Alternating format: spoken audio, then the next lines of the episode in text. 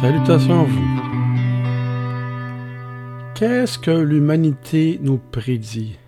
Quelles sont ses prédictions concernant la survie de l'être humain? Ben, L'humanité est fataliste. D'après eux, hmm, l'humanité sans Dieu va finir directement sur un mur et finir par disparaître, s'auto-détruire. Ce n'est que la fatalité et la destruction et rien en bout de ligne. C'est vraiment une avenir désarmante qu'il nous propose. Dans le meilleur des cas, il y a plusieurs scénarios qui nous promettent d'étirer euh, l'inévitable, d'étirer le temps. Mais l'inévitable finira par arriver. Le monde, l'humanité, n'a aucun espoir pour le futur.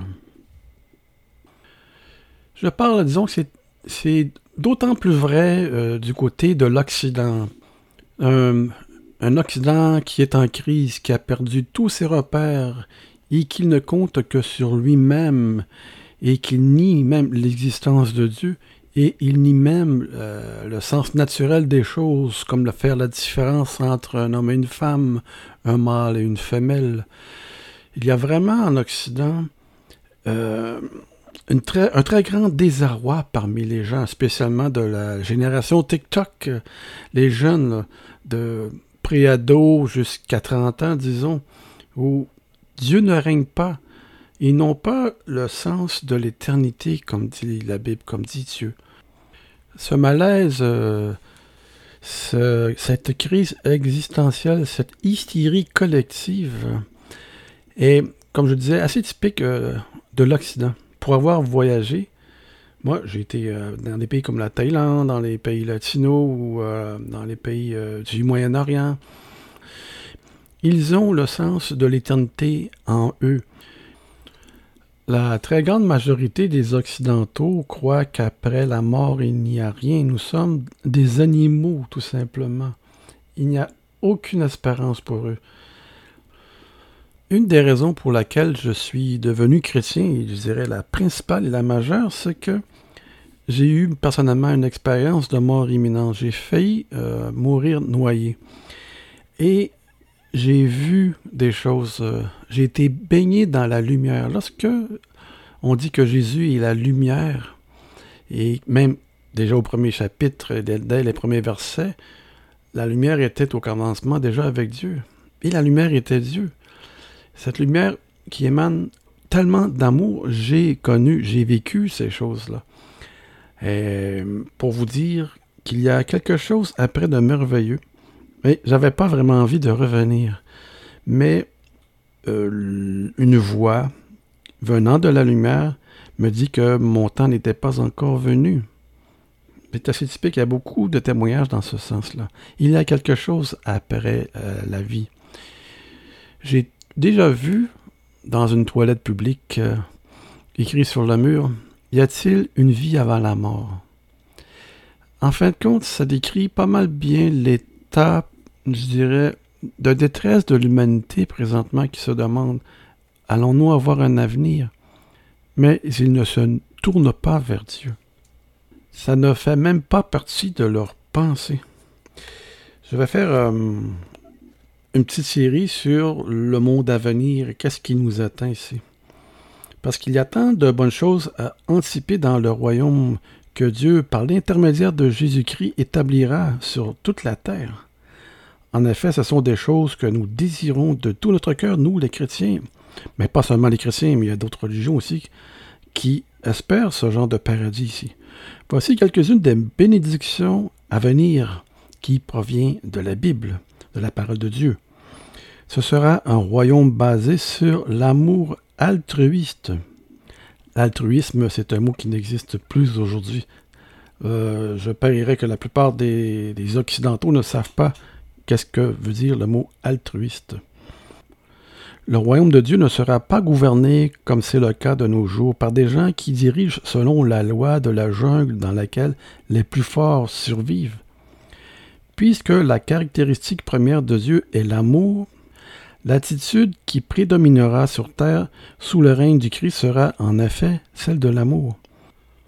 Au lieu de ne se soucier que d'eux-mêmes, les gens se préoccuperont également des besoins d'autrui. C'est ça l'altruisme. En faisant preuve d'amour, en servant, en partageant et en venant à l'aide de leur prochain. L'altruisme. Jésus expliqua à ses disciples qu'il apporterait un nouveau type de domination. Jésus les appela et dit, Vous savez que les chefs des nations les tyrannisent et que les grands les asservissent. Il n'en sera pas de même au milieu de vous. Mais quiconque veut être grand parmi vous, qu'il soit votre serviteur, et quiconque veut être le premier parmi vous, qu'il soit votre esclave. C'est ainsi que le Fils de l'homme est venu non pour être servi, mais pour servir et donner sa vie comme la rançon de beaucoup. C'est ce qu'on voit en Matthieu chapitre 20, versets 25 à 28. Par conséquent, toutes les nations travailleront ensemble à ce moment-là, au lieu de s'opposer les uns aux autres. Les pays qui furent des ennemis historiques seront alors des amis qui feront preuve d'amour et de prévenance réciproque. Comme le décrit Ésaïe, ainsi l'Éternel frappera les Égyptiens. Il les frappera, mais il les guérira et ils se convertiront à l'Éternel, qui les exaucera et les guérira. En ce même temps, il y aura une route d'Égypte en Assyrie. Les Assyriens iront en Égypte et les Égyptiens en Assyrie. Et les Égyptiens avec les Assyriens serviront l'Éternel. En ces temps-là, Israël sera, lui, troisième, uni à l'Égypte et à l'Assyrie, et ces pays seront l'objet d'une bénédiction. L'Éternel des armées les bénira en disant Béni soit l'Égypte mon peuple et l'Assyrie œuvre de mes mains et Israël mon héritage. On voit ça en Ésaïe chapitre 19 versets 22-25. Des ennemis de tout temps qui vont finalement se réunir et ne faire qu'un seul peuple et louer le seul même Dieu, le Dieu d'Abraham, d'Isaac et de Jacob, le Dieu de la Bible. Le royaume qui nous attend sera un royaume rempli de joie. Le règne du Christ sera rempli de joie, de bonheur et d'amusement sain.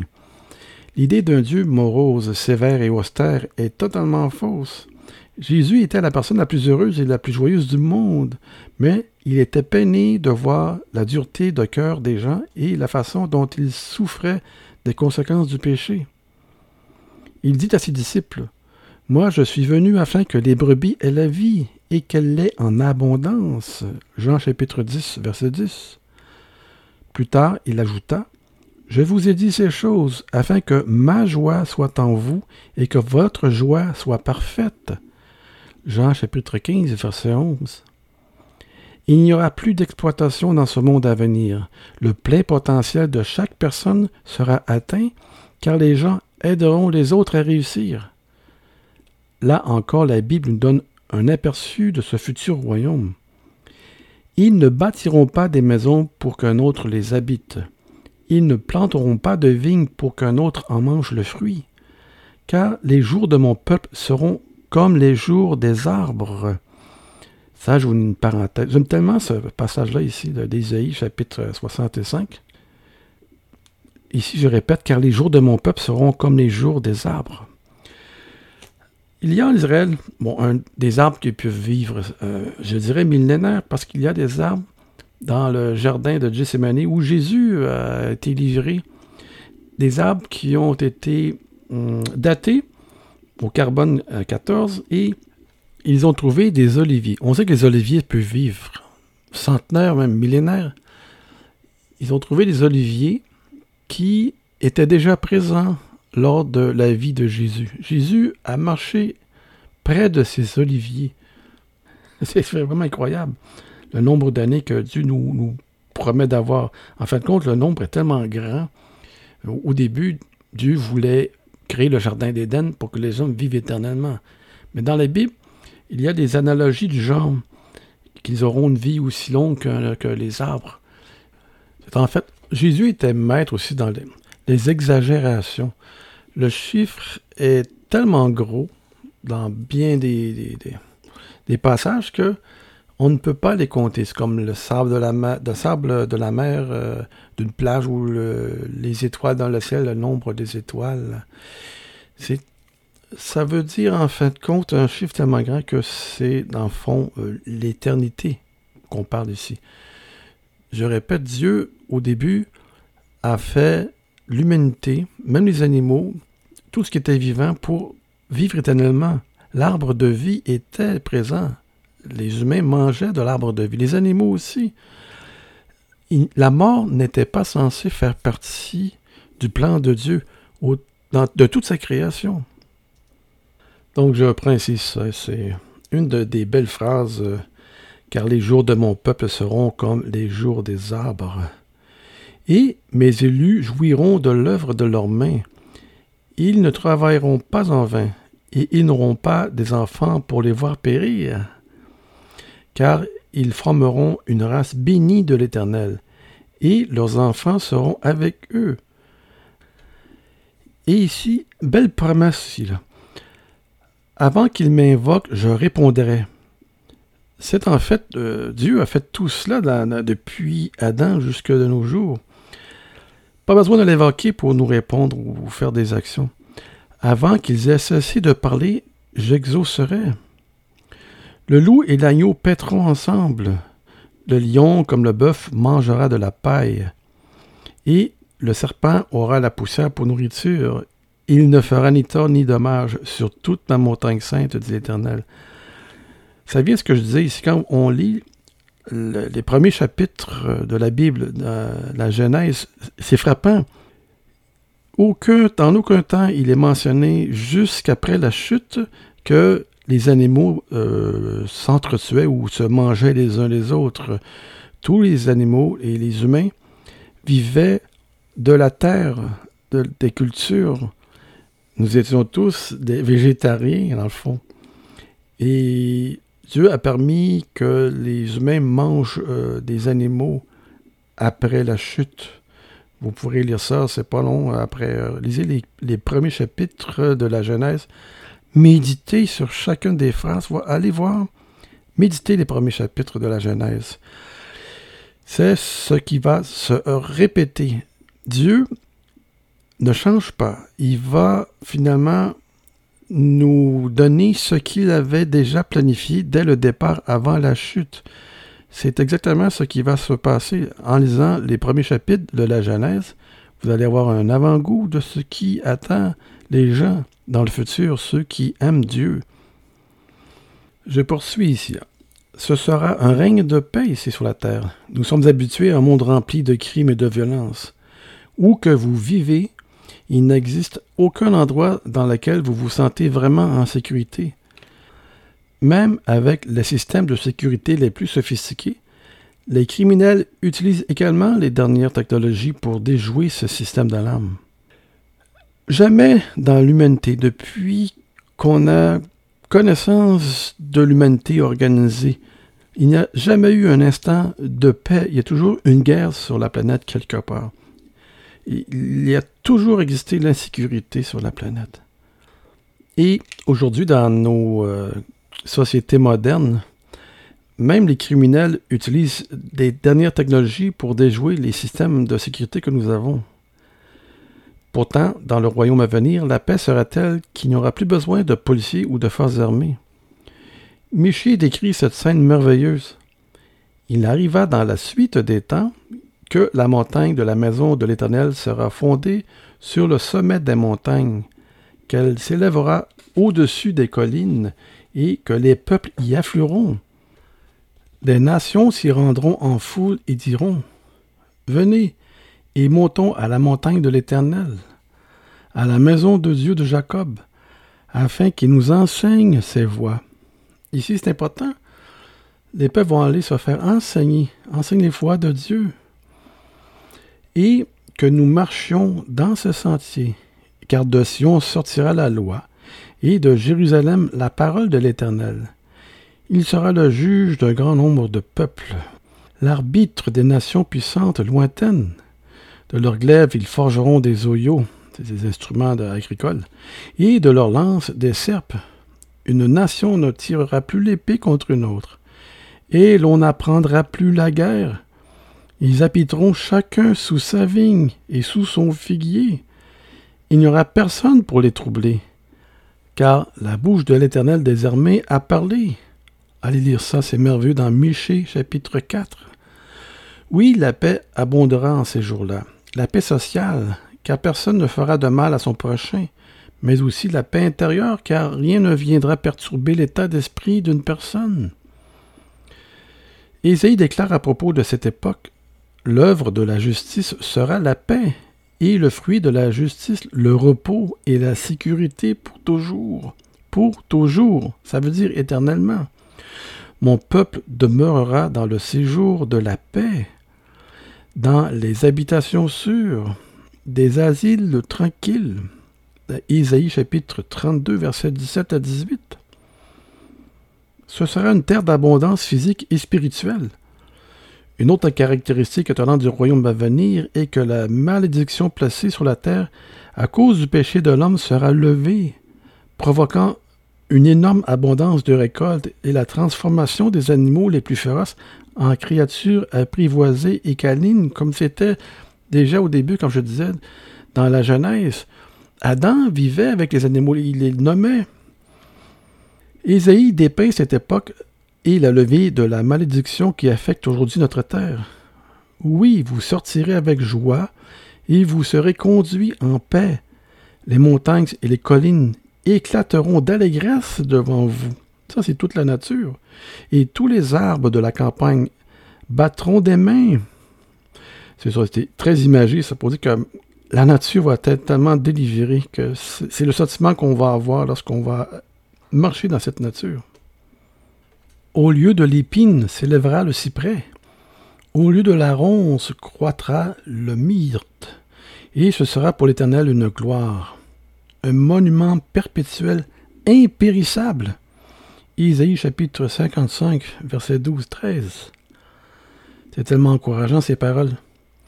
Oui, la flore autant que la faune seront restaurées dans leur état édénique antérieur, originel, tel que planifié par Dieu.